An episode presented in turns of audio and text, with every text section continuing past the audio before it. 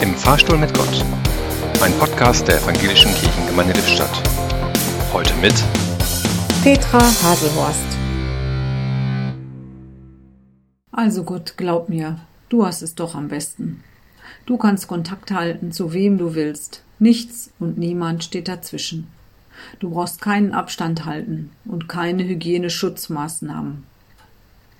Aber was rede ich denn da? Umgekehrt heißt das ja eigentlich auch, ich kann dir doch ganz nahe kommen, kann dich in mein Leben lassen, wenn ich das will. Selbstmitleid war wirklich noch nie ein guter Ratgeber. Wir Christen haben ja schließlich den Vorteil, dass wir uns gar nicht selber trösten, ermutigen, aufbauen und stark machen müssen. Wir wissen ja, wir sind nicht allein, nicht tot, einsam und völlig verlassen, auch trotz Kontaktbeschränkung nicht. Wir haben ja dich, du gehst mit uns durch dick und dünn.